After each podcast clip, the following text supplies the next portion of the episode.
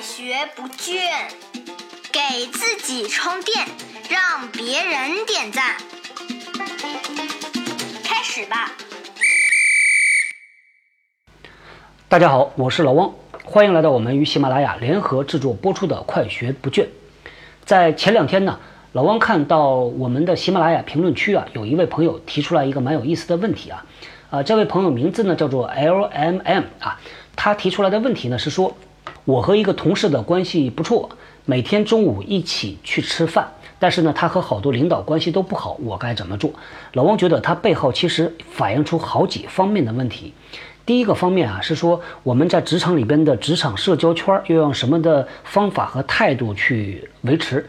第二方面呢，是可能也会有朋友碰到啊，你在职场里边的好朋友啊，他呢是被公司当做一个捣乱分子，或者呢，他和某些关键的人或者某一些人吧关系不是很好啊，你可能会偶尔有一点忧虑，说我会不会因为和他关系好受到影响呢？所以这是两方面的问题啊。我们先来说第一个方面啊。关于这个和谁吃饭呢？其实老王以前的体会也蛮深的。我发现呢，公司里边有一些年轻的同事，尤其是一些女孩子，每到中午的时候呢，就手拉手、饭搭子一起去吃饭了。他们有些人呢，是因为每天带饭，所以呢，天天这个饭搭子是固定的。这个好不好呢？老王觉得不是那么的好。说一下原因啊，在工作场合下呢，我们每一份工作啊，会为我们带来两类价值。第一类价值呢，叫做。显性的你能看得到摸得着的，第二类是隐性价值。显性的咱们可能都知道，你的工资收入啊，你的岗位啊，带给你的社会地位啊啊。第二类隐性的呢，可能很多人就不一定那么的留心和注意了。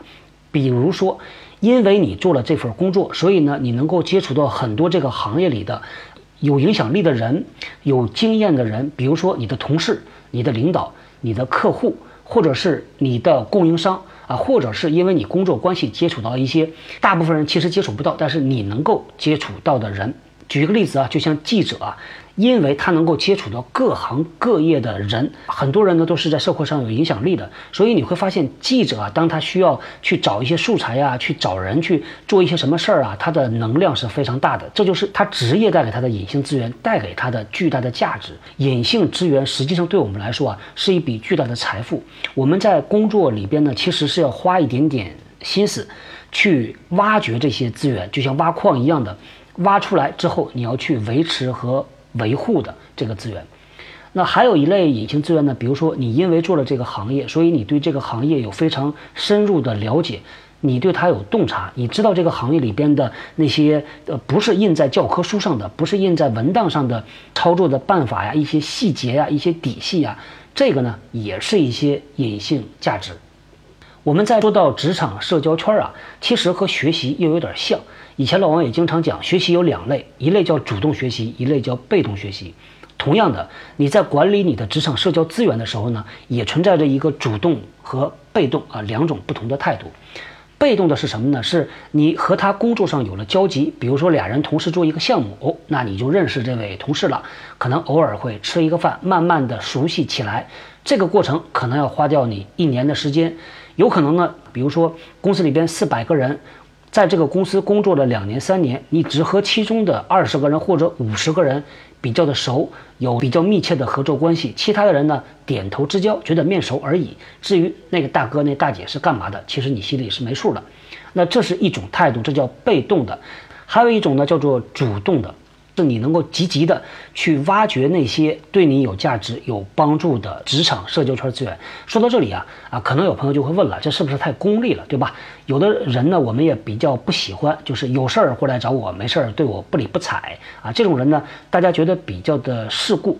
啊，老王也同意啊，我也不太喜欢这种人啊。但是这个和主动的去扩展你的社交资源、你的职场社交圈儿，还不是那么的一样。所谓的主动呢，是说啊，你在工作环境里边能够主动的去注意你周围的人，哪些人是可以给你带来帮助，哪些人是可以让你从他身上啊学到一些东西的。之后呢，你主动的去接近这些你的同事，创造一些机会和他建立一些关系，向他学两招啊。如果我们画一条线，这个线的一个顶点啊，是刚才说的那种比较功利、比较世故的态度，就是有事儿我找你，没事儿我不理你。我中午吃饭找的所有的人都是公司的大老板，都是红人，都是关键的人啊，这就是一个极端。另外一个极端呢，就是每天手拉手，我只找固定的饭搭子吃饭，其他的人呢，如果没有工作关系，咱也不去找他啊，他也不会来找我啊，这就是另外一个极端。问题就来了，老王一直说呢，在我们的工作环境里边啊，很多的东西它没有绝对的对，或者没有绝对的错。想清楚了，你知道它的利害关系了，到最后其实是你的选择。那所以没有人会逼着你说你一定要这么做，或者一定要那么做。但是呢，我们可以尝试着说，你如果这样做了会怎么样？如果那样做了会怎么样？接下来把决定权交给你，因为你是成年人嘛，你自己去做判断啊。同样的啊。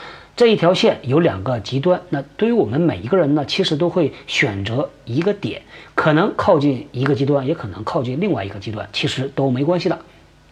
好，咱们再来说啊，第二个问题，如果你的工作中的好朋友他被公司当做捣乱分子啊，或者是和某一些人关系不好，对我有什么影响？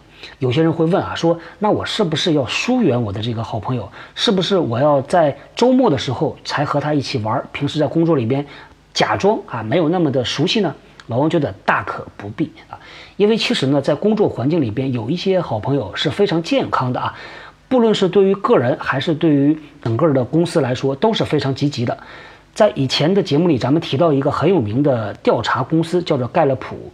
盖勒普公司呢，它有一个非常好用的工具，用于调查公司的员工敬业度，叫做 Q 十二啊，十二个问题。这十二个问题非常有趣啊，咱们找个时间来详细聊一聊啊。其中有一个问题呢，问的很简单，说你在公司里边有没有好朋友？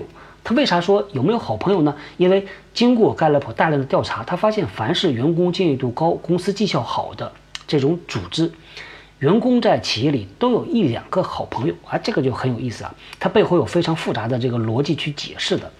所以呢，在企业里边有好朋友是好事儿。另外呢，公司啊，这个工作是短暂的啊，友谊一定比工作要长很多。那另外一点呢，也想多啰嗦一下，我们的职业生涯在大部分情况下比一个公司的寿命是要长很多的啊。所以我们很多时候呢，不要把这个我们关注的焦点放在短期，而要放在。长期，当你把关注焦点放在长期的时候，你会比较容易的看到一个更好的答案。咱们再回到这个问题啊，刚才跑题了啊。那这个问题呢是说我会不会受到影响？其实很简单呐。如果你担心别的同事啊或者别的领导啊也把你当做那个捣乱分子一样看待，那很简单嘛，你就只要展示出你自己是什么样子给他们看就好了。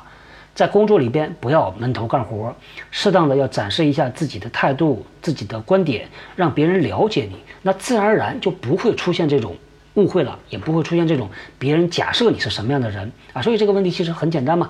那回到呃我们这个 L M M 啊这位同学啊，他提出来的问题呢，简单的一个答案啊是，每天不要和同一个人或者同几个人。固定的吃饭，还是要主动的去找一找公司里边其他的同事的，去拓展和管理你的职场社交圈。第二个呢，主动的在那些老板面前去展示一下你，那他们自然而然就会把你和你的同事分开来看待的。这个不影响，该做好朋友还做好朋友。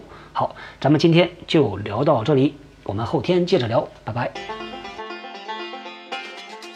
新技能大家 get 到了吗？我是小汪，搜索关键字“人呐”，找到老汪的新浪微博和微信公众号，看更多的内容。